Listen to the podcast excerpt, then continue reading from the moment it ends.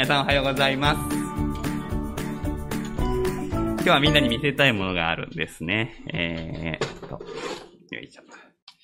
これは何か知っていますか？見たことがある人。名前言える人。はい、言ってください。3、はい。でしょうね。そう、風車だと思ったんですけどね。どうやら風車が正しいみたいなんですね。うん。あの、風車ってパソコンで打つとね、変換されないんですよ。風車って打つとね、変換されるので、どうやら正式には風車が正しいみたいです。まあどっちでもいいんですけど、えー、風が吹いてですね、今日も結構いい風吹いてますけれども、これを、あの、私の家から持ってきたんですがね、この家から持ってくる間中、風がこう吹くとこうキューって回るんですね。あの、これ、私がちょっと前まで住んでいた家の近くにですね、あの、風車おじさんと呼ばれるおじさんがいましてですね、自転車にですね、これたくさんつけて、えー、走り回って子供に会うとこれをくれるっていうね、不思議なおじさんがいたんですね。はい。えー、まあ、そのおじさんにもらった風車、風車なんですが、これ、これがあるとですね、今ここに風は吹いてるか吹いてないかすぐわかるわけですね。今は吹いていません。外に持ってったら、これが回って、ああ、風が吹いてるなっていうのが、こう、わかるわけです。風は目に見えません。でも、この風車が回ると、風の存在がわかるわけですね。で、これが、みんなと神様の関係に例えられます。みんなはこの風車です。そして、風は目に見えない神様です。神様は目に見えませんが、神様の力がみんなにこう働くと回るので、風車が回るように、風車が回るように、神様の存在がわかるようになります。こうして、あなたという存在を通して、神様の存在を伝える、そのことを証っています。この風車はこうくるくるっと回るとね、綺麗な感じしますよね。でも、こう、風のないところで風車を回そうとすると、今私こうやってますけどね、これずーっとやり続けないといけない。あるいはこれを持って走らないといけない。ね。疲れます。そして、いくらそれをやっても、風の存在を明かしすることにはなりません。ないんですから、風が。ね。この風車を回すのに必要なことは、ただ一つ、風が吹いているところに行くってことです。そして風向きに合わせておく。そうすれば勝手に回ります。疲れません。そしてちゃんと風が吹いているということを証しすることができます。神様は、この世界に住むすべての人にご自分のことを知ってほしいと思っていますけれども、でもそれよりも前に、ここにいる皆さんに神様の力を体験してほしいと思っている。みんなという風車が神様という風の力を受けてきれいに回れば、イエス様のことは伝わっていくんです。この順番が大事です。イエス様のこと伝えたいなと思うばっかりに自分で風車を回してしまうことがあります。あるいは走り回ってしまうことがあります。でもあんまりそれはうまくいきません。大事なことは皆さんが、ここにいるみんなが神様の力をちゃんと受けて生きていくっていうことです。この順番がとっても大事なんですね。この後このことをもっと詳しく話しますから、よく聞いていてください。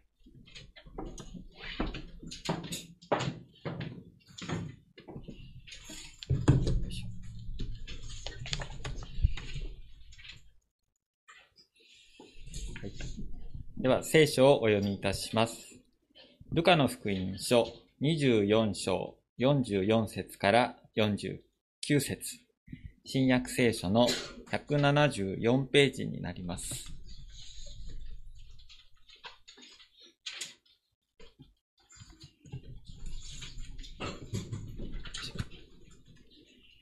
それではお読みいたします。ルカの福音書24章44節から49節そしてイエスは言われた。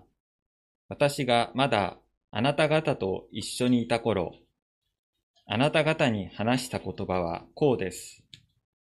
私について、モーセの立法と預言者たちの書と詩篇に書いてあることはすべて成就しなければなりません。それからイエスは聖書を悟らせるために彼らの心を開いてこう言われた。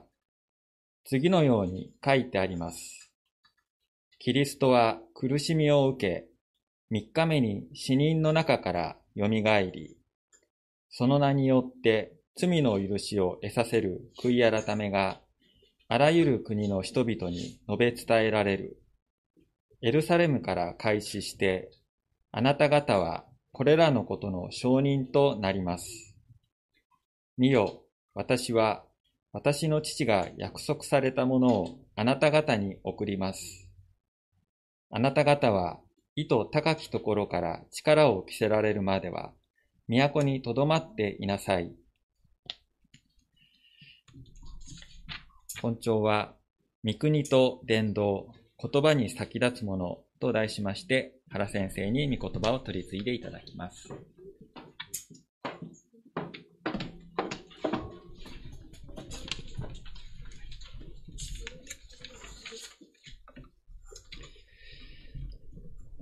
今朝ご一緒に考えたいことは、伝道ということです。先ほど告白した教会規約の方にもこういうふうにやりました。主イエスの十字架と復活による罪からの救いを述べ伝える伝道を、旗は3本目になりましたね。今日は、えー緑の伝道という旗が立っています。はじめに皆さんにお伝えしたいこと、それは、伝道とか、伝道するという言葉は聖書にはないということです。なんと驚くべきことに、聖書には伝道しなさいという命令はありません。何のことやらっていう、狐に包まれたような顔もちょっと見えますが、もう少し話します。伝道者っていう言葉は翻訳として聖書の中に出てきます。えーギリシャ語はユーアンゲリストという言葉の訳です。で、これはですね、聖書の時代にだけ、新約聖書が出来上がるまでの時代に存在した役割です。今日の教会でも伝道者とか伝道師というふうに呼ばれるまあ、教会の中の働き人がおりますけれども、それとこの伝道者、聖書の伝道者は違う意味です。旧約聖書に、あの、伝道者の書ってありますけど、それはもっともっと違う意味です。えーコヘレトっていう、あの、ヘブル語ですから、それもあまり今の伝道者のイメージと重ね合わせない方がいいです。で、ユアンゲリストと言われる人たちは、聖書の中にはピリポとかテモテといった人が、まあ、そういう肩書きで呼ばれていますけれども、えーこの人たちは何をしていたかというと、えー教会公認の福音の語り部のことです。で、そこで言う福音っていうのは何かっていうと、福音書全体のことです。新約聖書が出来上がる前、つまり今私たちが持っているマタイ、マルコ、ルカ、ヨハネといった福音書が書かれたものとして出来上がるまでの間、教会はどのようにしてイエス様の話を聞いていたのかというと、イエス様の話を記憶して語ることのできる語り部を通して聞いていたんです。つまりユーアンゲリストっていうのは歩く福音書のことです。で、時代が少し進んで、歩く福音書の人たちが死んでいくようになるなるわけですけど、そうなってくると、あこのままじゃまずいぞということで、えー福音書という風にして、文章に書かれて残されていくようになります。で、そういう意味で、伝道者という人たちがいたのですが、今私たちは福音書を持っていますので、伝道者はまあ、いてもいいですけれども、まあなくても良いわけですね。で、それを伝道者という人たちを除きますと、本当に聖書の中で伝道って言葉は出てこないんです。今便利ですね。聖書の検索ソフトっていうのがありまして、検索で伝道って言ってパチッてヒットしないんですよ。伝道するっていう風にも出てこない。それでですね、伝道のことを考えようっていう風に思うときに、聖書はね、伝道について何かをし、何を教えてるだろうかって言って、伝道で検索し始めてもですね、何にも出てこないから、これ難しいんですよね。結論が出せ出せないんです。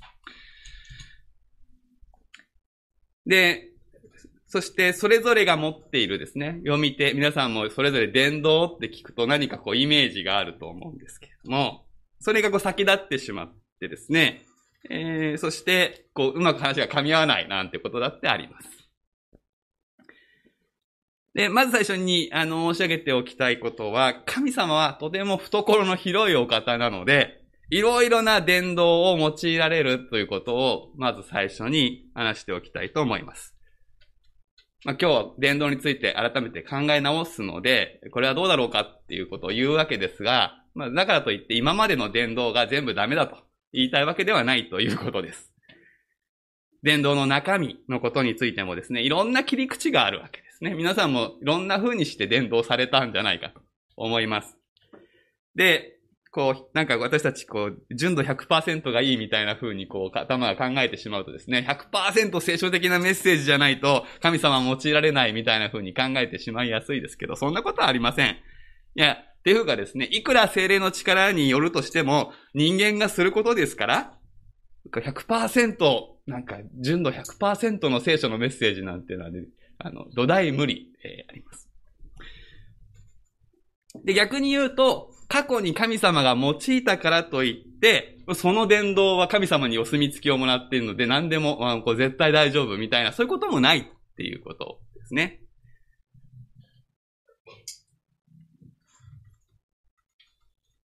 伝道という名のもとにですね、後から考えると、あれは良くなかったなっていうようなことが、教会の歴史の中で起きてきたことだってあるわけです。まあ、ここ最近ではありませんけれども、随分昔ですね、中世の時代、えー、剣を持って伝道したんですね。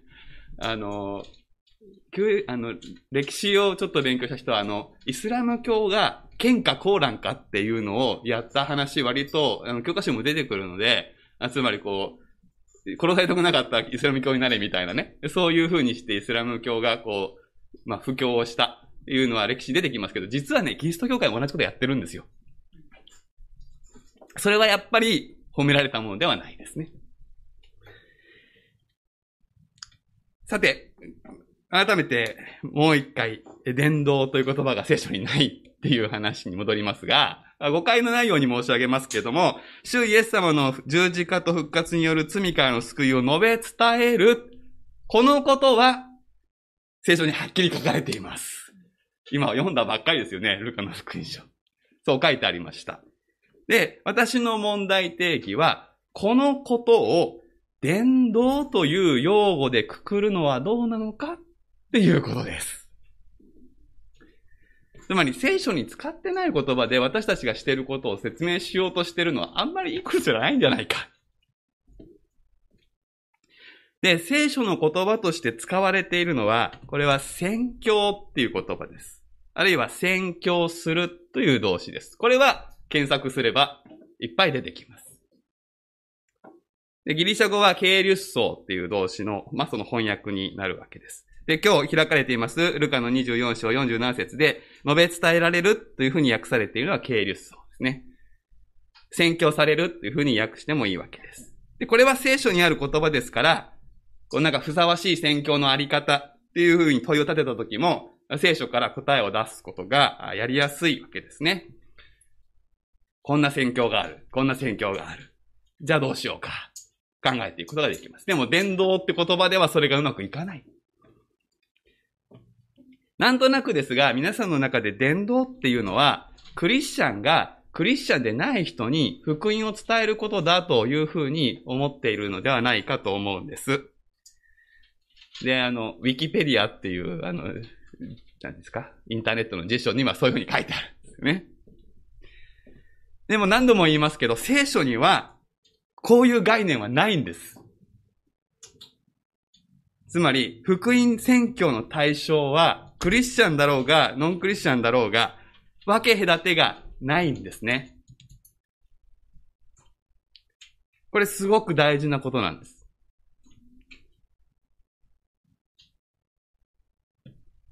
クリスチャンがクリスチャンでない人に福音を伝えるっていうふうに伝道を捉えると、福音は、もうクリスチャンは聞かなくてもよくて、まだ聞いたことのないノンクリスチャンに伝えるのが福音だっていう風になってしまうかもしれないけど、聖書はそんなこと言ってないんです。で、この間、イースターの時に、福音はクリスチャンが何度も聞かなきゃいけないっていうことをお話ししましたが、それはここで繋がってきます。で、クリスチャンがクリスチャンでない人に福音を伝えるっていう定義で考えてしまうとですね、もう一つ大きな課題が出てくる。それは、そこで言う福音って一体何？この問題です。で、先ほど告白しましたけど、その福音の中心にあるのは、主イエス様の十字架と復活による罪からの救いである。これは間違いないことです。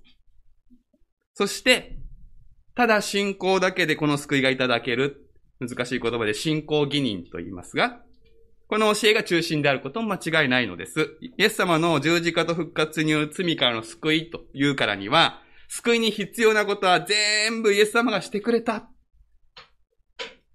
あとは私たちは手を差し伸べてありがとうございます。それを受け取るだけでいいんだ。ということになるからですね。でもですね、この言い方、この二つの要素に欠けてるものっていうかですね、あの、見えなくなってるものがあるんです。この言い方は、罪から救われてどうなるのかっていう目的が欠落してしまいやすいんです。そういうふうによく指摘されるんですね。罪から救われるんですけど、どっから救われたかはわかるんです。どこに救われるんでしょうか義と認められてどうなるんでしょうか？何のために義と認められるんでしょうか？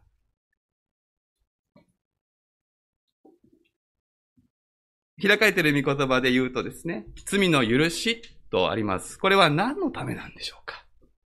皆さんはどういうふうに理解をして来られたか？で、この4月になってからたびたびお話ししています、この過去200年の間、福音派と言われる教会が強調して言ってきたことは、死んだ時に地獄ではなくて天国に行けるためです、と言ってきたんです。今あなたに罪がある。このままでは地獄行きです。と。でもイエス様が来てくださったので、許されて天国に行けますよっていう福音を教会は語ってきました。それは間違いではありません。間違いではないんだけれども、聖書の中心的な関心事ではないのです。今日開かれている箇所でも、そういう死んだらどうなるのかっていうことは全く問題にされていないでしょう。エルサレムから罪の許しが始まって、みんな死んでも大丈夫になりますってイエス様は言わなかったんですよ。そういうことは全く問題になってないんです。今日開かれている箇所で、罪の許しが何のためなのかということを答えるとすれば、旧約聖書の約束が成就するためだっていう答えになります。イエス様こう言われました。私について、モーセの立法と預言者たちの書と詩篇に書いてあることは全て成就しなければなりません。モーセの立法、預言者たちの書、そしてこの詩篇っていう三つを足しますと、私たちの知っている旧約聖書になります。旧約聖書にはたくさん約束がありますけれども、もしそれを一言でまとめなさいと言われたら、こうなります。それは神の国の到来です。御国の実現です。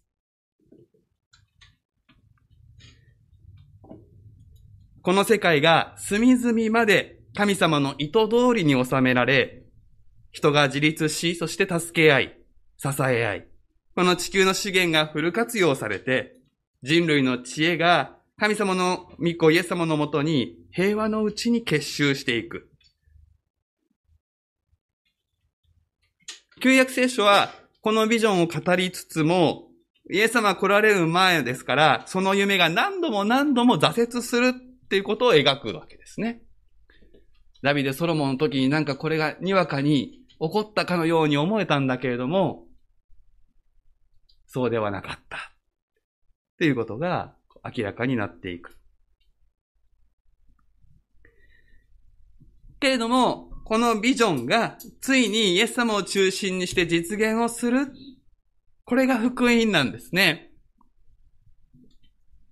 イエス様が来られて、十字架と復活が成し遂げられたので、神様が人間に約束してくださった素晴らしい祝福の約束が、今や手の届くところに来た。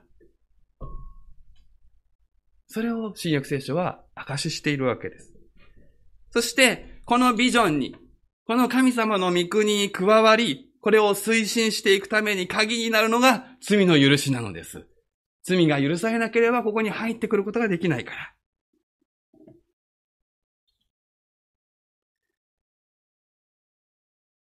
今日、週報に一つ、今週の御言葉として掲げている御言葉が、首都の26章の18節に、こうありますね。彼らの目を開いて闇から光に、サタンの支配から神に立ち返らせ、こうして私を信じる信仰によって彼らが罪の許しを得て、聖なるものとされた人々と共に相続に預かるためである。ここに罪の許しを得た後どうなるのかってことが書いてあるんです。ね、聖なるものとされた人々と共に相続に預かるため。相続、神の国に、神の国を受け継ぐものになるということです。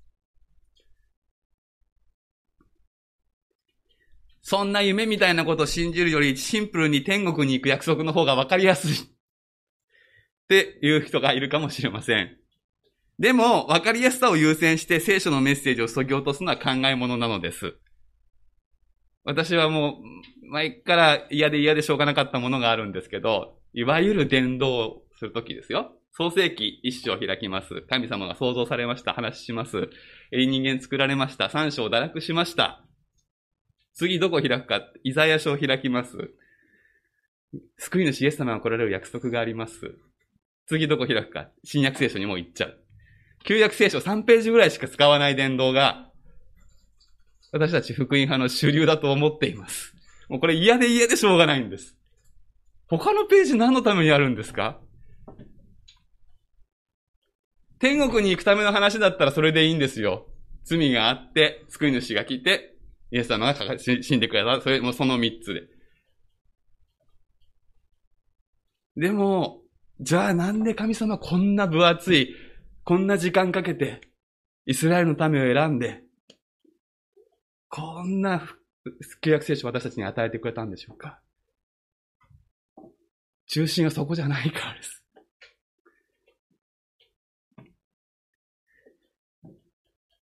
天国に行くためだけの罪の許しっていう話ですと、問題はいろいろあります。今話した聖書はほとんどいらなくなっちゃうっていうだけじゃなくてですね、教会の存在理由が付け足しになっちゃうんですよ。そうでしょ？私の罪が問題で、イエス様が許してくださって、天国に行けるんだと。教会なんで行く必要があるんですか？下手をするとですね、教会の礼拝に参加することは、罪の許しに対するお礼参りのような感じになってしまうんですよ。だからこう、すごいお礼の思いがある人は、あの、行くよね、みたいな。だから経験なクリスチャンみたいな言い方がされちゃうわけです。もっと言うと、私たちの信仰人生、今生きてることの意味がおかしくなっていくっていうか、わかんなくなっていくんです。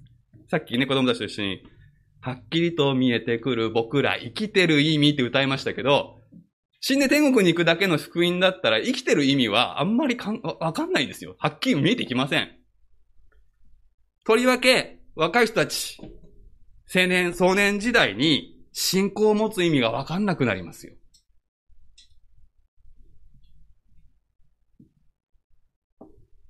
働くことの意味も、生活の糧を稼ぐレベルになってしまえば、喜びも半減なのです。けれども、この地に神の国をもたらす、この重大な働きに加わることができるんだ。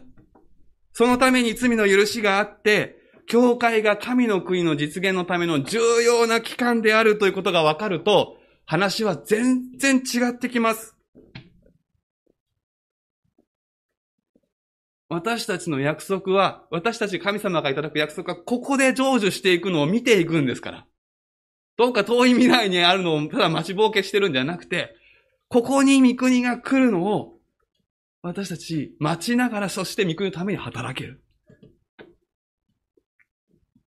こんな楽しいことないじゃないですか。こんな希望に溢れたことはないじゃないですか。神様がここに見業をなしてくれる。その見業に私が用いられるんですよ。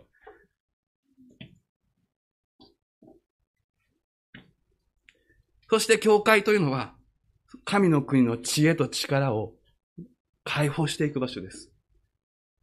ここで皆さんは知恵と力を得て、それぞれのフィールドが、家が、職場が、地域が、神の国のようになっていく、神の国状態になるために、そこに働くために生かされて、使わされていくわけです。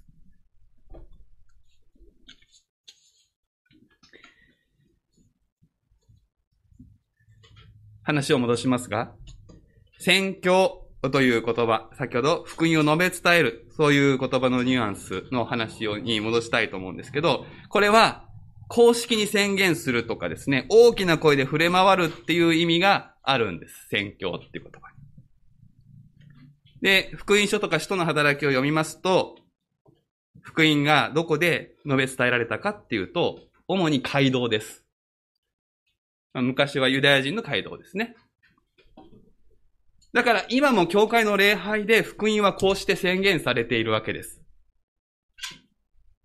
教会は福音を述べ伝えます。時が良くても悪くてもやります。それが教会の使命です。一方で、個人選挙っていうようなことは聖書にはほとんど出てきません。理由はいくつもあるでしょうけれども、先ほど申し上げましたが、聖書でいう福音のど真ん中を語ろうとすれば、それは教会に加わることと切っても切れませんから。そういう関係ですから。教会で語られることが基本なんですよ、福音は。福音は単に私と神様の関係が良くなればいいって話ではないわけです。キリストの体に加えられて初めて人間が人間として正しい状態に戻る、その可能性を持つわけです。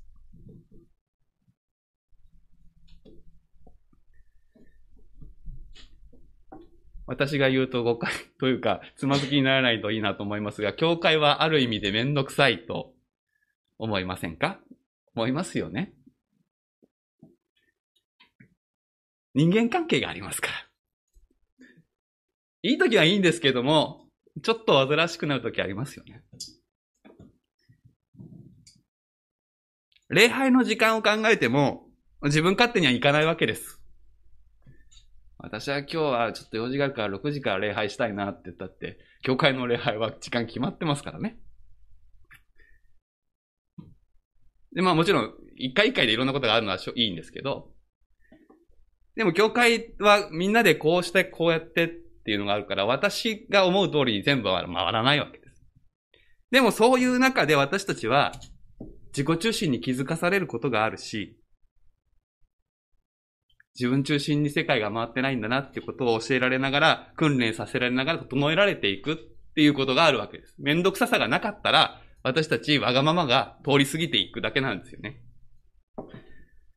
で、罪の許しというのは、ここでも有効に働くのです。教会の中で、互いに罪が露呈して傷つけ合うとき、教会で起こります、それは。その時に、イエス様が、私があなた方許したように、あなた方も互いに許し合いなさいと、こう言われている御言葉に従う、許し合うチャンスが生まれる。で、これによって、これに従うことによって人間関係が癒されるということを私たちは経験します。まあ私も去年大きな失敗をして皆さんに告白をして許していただいた大きな経験でした。あの時、そんな牧師だったらやめてくれって言われたら私はやめなきゃいけなかったと思うんですが、でも皆さん許してくださったので、私も癒されたな、大きな経験をしました。そうやって人格が癒されていく。そして、この許しが社会で広がっていくことで、社会が癒されるというところまで起こるんです。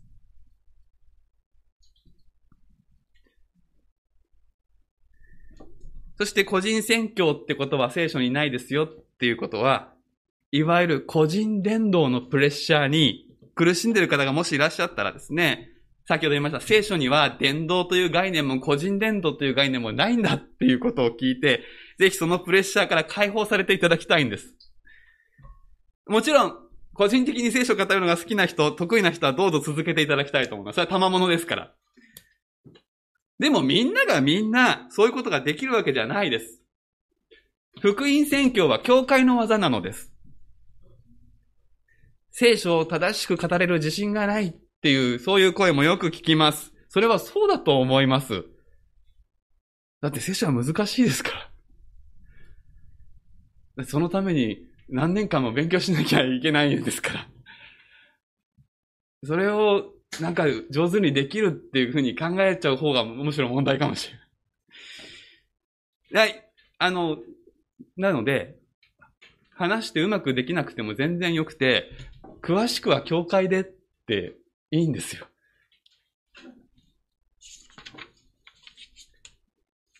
でもその一方で、皆さん一人一人に託されていることがあるんです。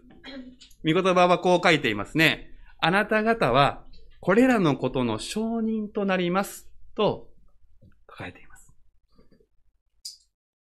で、実はちょっとここのギリシャ語の原文は難しいニュアンスを出すのが難しいんですけれども、まあ、エルサレムからあなた方がこれらのことの証人となることが始まりますっていうのが、まあ、直訳的に訳すとこんな感じになって、これだと日本語して読むとあんまうまくないんで、あれなんですけれども、まあ、いずれにしてもですね、あなた方が証人となるってことははっきりしてるわけです。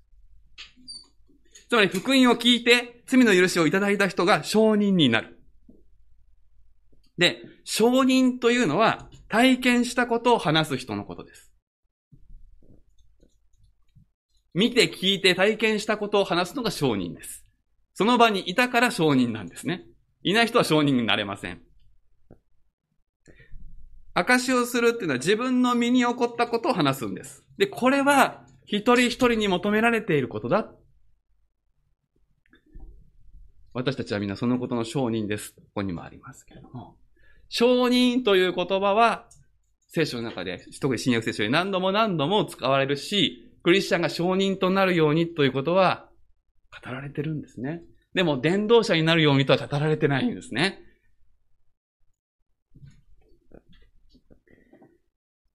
福音を聞いて、信じて歩み始めれば必ず神様の見業を体験します。体験は人それぞれですけれども、体験しないことはありえません。なぜなら神様生きてらっしゃいますから。生きて働いてくださる神様が皆さんに関わってくださいますので、信じて進んだら必ず神様を体験します。それを話すのはクリスチャン一人一人に求められていることなんです。伝道というと何かこう正しく伝えなくては、十分に伝えなくてはというふうに構えてしまうかもしれない。でも、証は福音体験の一部で良いわけですし、正しいかではなくて、正直かっていうこと。正直さだけが大事ですよね。証に、あの、持ってはいけないわけです。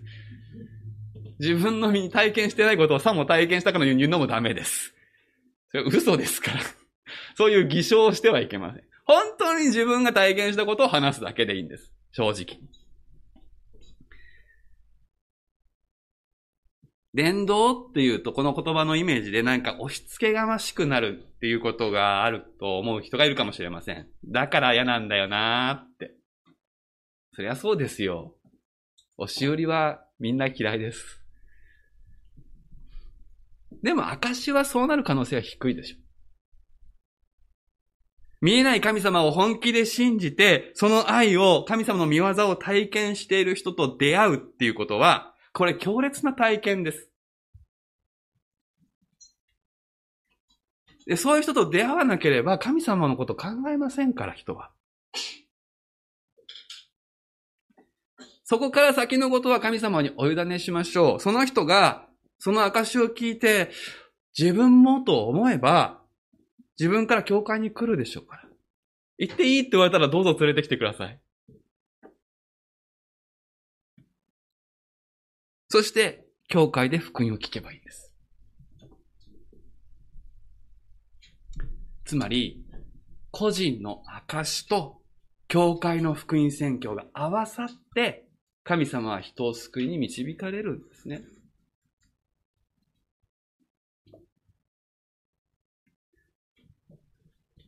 ある姉妹がですね、教会の敷居の高さってことについて話をしてくださいました。持論をですね、私にてあの教えてくださって、なるほどって思ったので皆さんにも紹介したいんですけど、よくですね、教会の敷居が高いことが問題だというふうに言われるわけですけれども、でも、私はそうは思わないのよと言うんです。聖なる神様の前に出るということは、敷居が高いことでなくちゃいけない。だから、敷居の高さが問題ではなくて、高い敷居をまたぐためのスロープがないことが問題なんだ。そしてそのスロープは証だ。こんな私でも神様は許してくれたという証こそがスロープになる。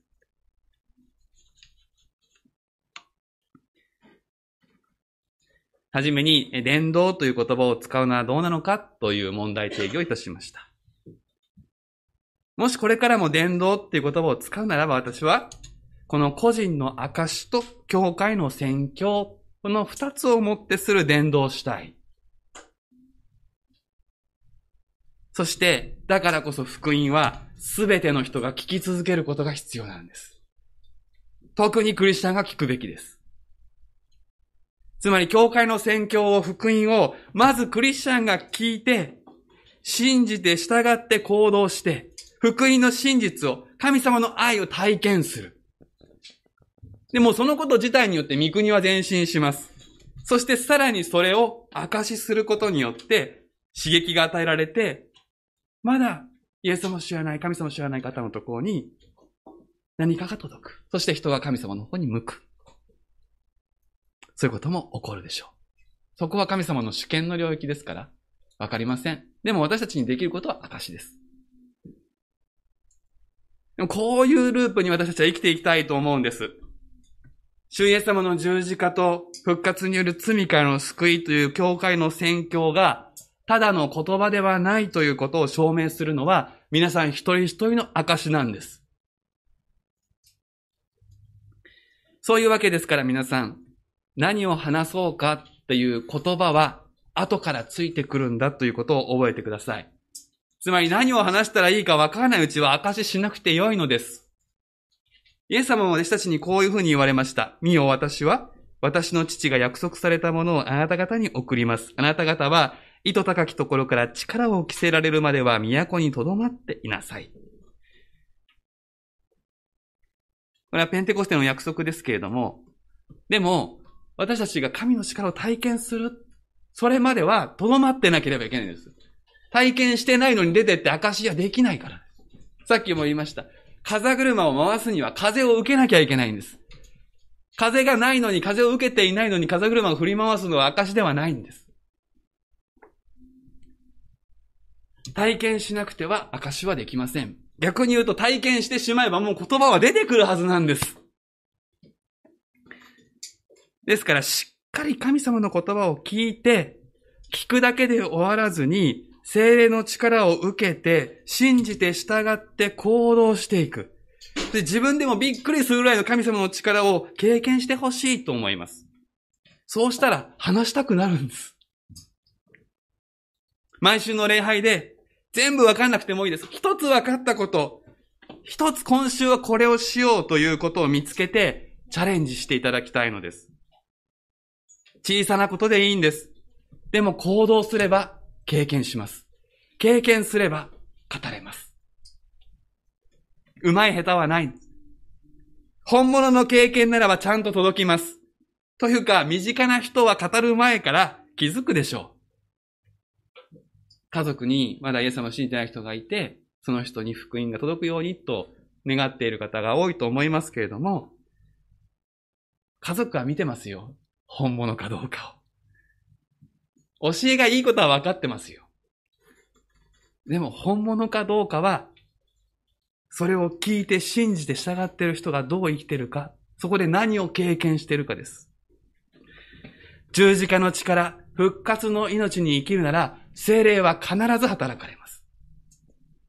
言葉はその後ついてきます。言葉は最後で良い。お祈りしましょう。神様、私たちに十字架につけられたイエス様をその心に教えてくださり、蘇られたイエス様との出会いを与えてくださってありがとうございます。そして、精霊の力によって歩める日々を感謝します。けれども神様私たちにもっともっとあなたの御言葉を、あなたの福音を体験させてください。あなたの道からを私たちの人生のただ中に表してください。そうして私たちが福音の証人として立つことができるように。教会の福音宣教と合わさって、あなたの御言葉と御救いが、この地に広げられていくように、心からお願いをいたします。イエス様の皆でお祈りします。アーメン。